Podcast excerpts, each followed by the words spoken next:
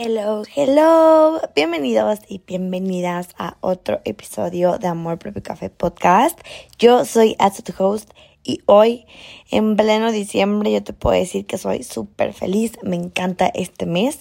Y pues así es como la palabra que mencioné lo pudiste haber visto en el título.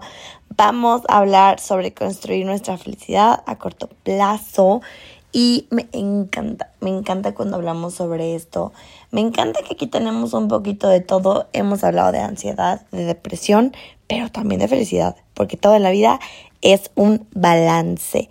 Y pues bueno, como lo mencioné anteriormente, la felicidad no depende de los factores externos.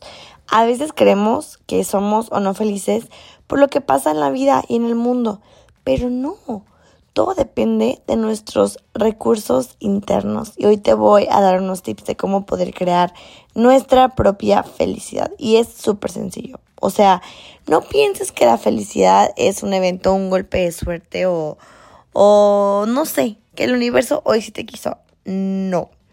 La verdad, este no es tampoco solamente un estado de ánimo que, ay, es que está feliz porque está dando brincos, la, la, la. No, la verdad no.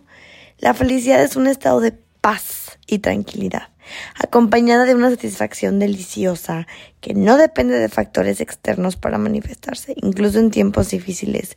Créeme que una persona puede ser feliz haciendo uso de sus recursos internos. Y es que esto es verdad. Es súper importante, oigan, tener muy bien claro eh, esta distinción. Porque a veces nosotros este, creemos que si no estamos, si no saltamos en la mañana, así, 24 metros y cantamos en cuanto nos levantemos, no estamos felices. Pero no, no es así. Entonces también hay que entender que la felicidad no depende de los otros, tampoco de, pues sí, de las circunstancias o de la abundancia económica o la suerte en la vida, sino que es completamente nuestra decisión. Entonces yo te voy a dar unos tips que te pueden ayudar a construir una felicidad para que se convierta permanente. Esa felicidad permanente que todos merecemos. Y bueno, primero yo te diría que trabajes con aquí lo más difícil, las heridas de tu historia personal, de tu infancia, tus áreas obscuras. Todos tenemos algunas. Quien diga que no miente completamente. Muchas veces nosotros venimos cargando con culpas, resentimientos, angustias y enojos del pasado.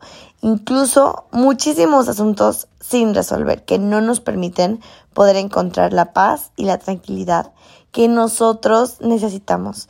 Y además el hecho de limpiar tu historia te permite acceder a estos espacios llenos de talento y luz que tú has olvidado. Es como cuando estás en tu cuarto y lo tienes hecho un desastre y te da un breakdown y quieres limpiarlo porque te va a sentir bien, es lo mismo. Cuando hacemos esto es deliciosísimo que de verdad empiezas a encontrar muchas cosas. Así como encuentras cartitas de tu ex de tercero de kinder que dices, no manches, no sabía que tenía esto.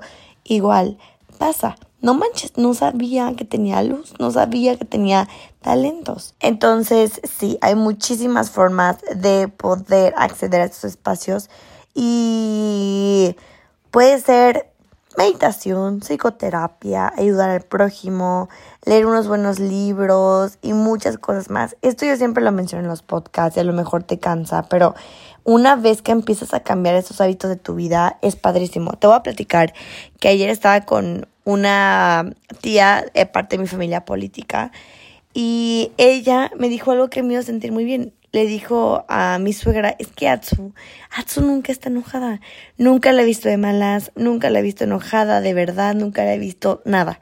Siempre trae una actitud muy bonita. Me encanta este comentario porque obviamente que yo no me habían visto enojada, número uno, nunca ha sido a propósito, no crean que yo trato de fingir ser alguien más.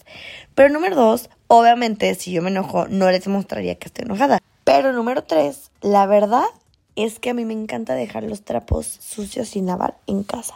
No me gusta que la gente se entere de lo que tengo y no se llama reprimirse, pero si yo tuve un mal día en el trabajo, en la escuela, en vida personal, la persona que yo me tope saliendo de eso no tiene absolutamente nada que ver.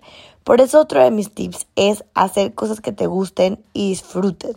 La felicidad se crea con pequeños momentos que pasan todos los días. Entonces, rodéate de experiencias y personas que realmente disfrutes, porque de esta forma vas a estar enriqueciendo tu vida de una manera increíble, porque la vida se forma de aventuras y momentos que no se pueden comprar con dinero, oye.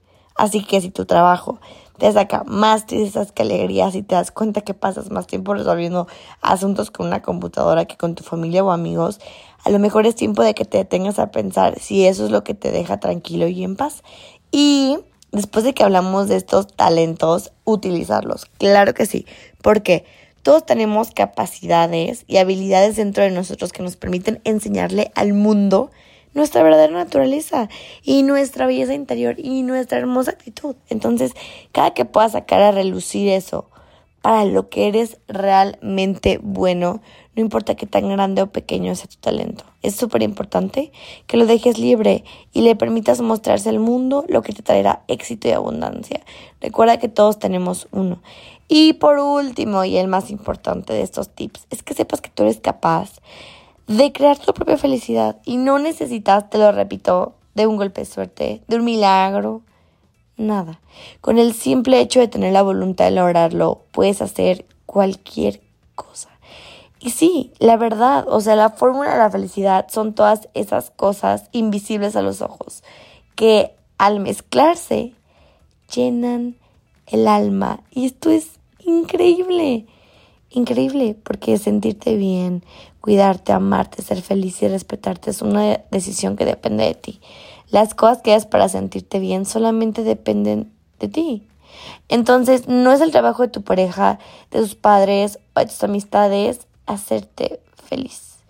Y me fascina esta frase, me fascina esta frase. Así que por favor, por favor, por favor, comienza a cambiar tus pensamientos, cambia tu chip y ponte a pensar que tú puedes lograr lo que tú te propongas, poniéndome tus metas, que eres una persona súper valiosa, que el hoy es tu presente y que tienes que hacer lo mejor que puedas para ti. Te lo juro que si empiezas, número uno, acumular experiencias positivas, desde el momento en el que, oigan, yo el día de hoy no tenía programado grabar, por ejemplo. Me bañé, me hice mi skincare, me puse mi pijama de satín, me puse a tomar mi agua helada con hielitos. Estaba viendo mi serie favorita que es Gossip Girl. Prendí mi palo santo, prendí mi vela, bajé y me hice un cappuccino. Y estaba tan motivada que dije, claro que me voy a poner a grabar, porque me encanta. Eso para mí es felicidad. Entonces tú, da un paseo, cena con un amigo, escucha tu música favorita, dibuja. Otro tip que te puedo dar es planea tus afrontamientos, porque si sabes que vas a atravesar una situación complicada, o ya te pasó, visualiza qué estrategias puedes usar para sobrellevar esto. Siempre. Otro que me sirve a mí mucho es cuidar mi descanso. Eh, a veces yo duermo pero no descanso. Vaya, ¿no? Como una señora. Ya soy yo señora, pero sí. Prioriza tu ciclo de sueño. Ten horarios regulares en los que te acuestas, te levantas y asegúrate de dormir por lo menos 7 horas diarias. Algo súper importante que cambió mi vida. Oigan, yo estaba en un proceso de mi vida muy feliz pero como era foránea, la verdad es que cocinar en ese momento no se me daba, no tenía los medios. Entonces era comida, desayuno y cena en la calle. Obviamente lugares deli, o sea, la cosa más deli y yo pienso en eso y se me antoja muchísimo. Pero no saben lo que yo le metí a mi cuerpo. Ni siquiera yo sé. Ahora que ya tengo parte más estable de mi vida, que voy la universidad, ya me vine a vivir otra vez aquí en mi casa, hogar, con mis papis. Eh, tengo un trabajo, tengo una rutina, hago mucho ejercicio, ahora sí estoy lista para nutrir mi cuerpo. Entonces empecé cuando yo comencé esta rutina a equilibrar mi mente, porque mi cuerpo es súper complejo. Y no solo el mío, el tuyo, pero es un momento importante.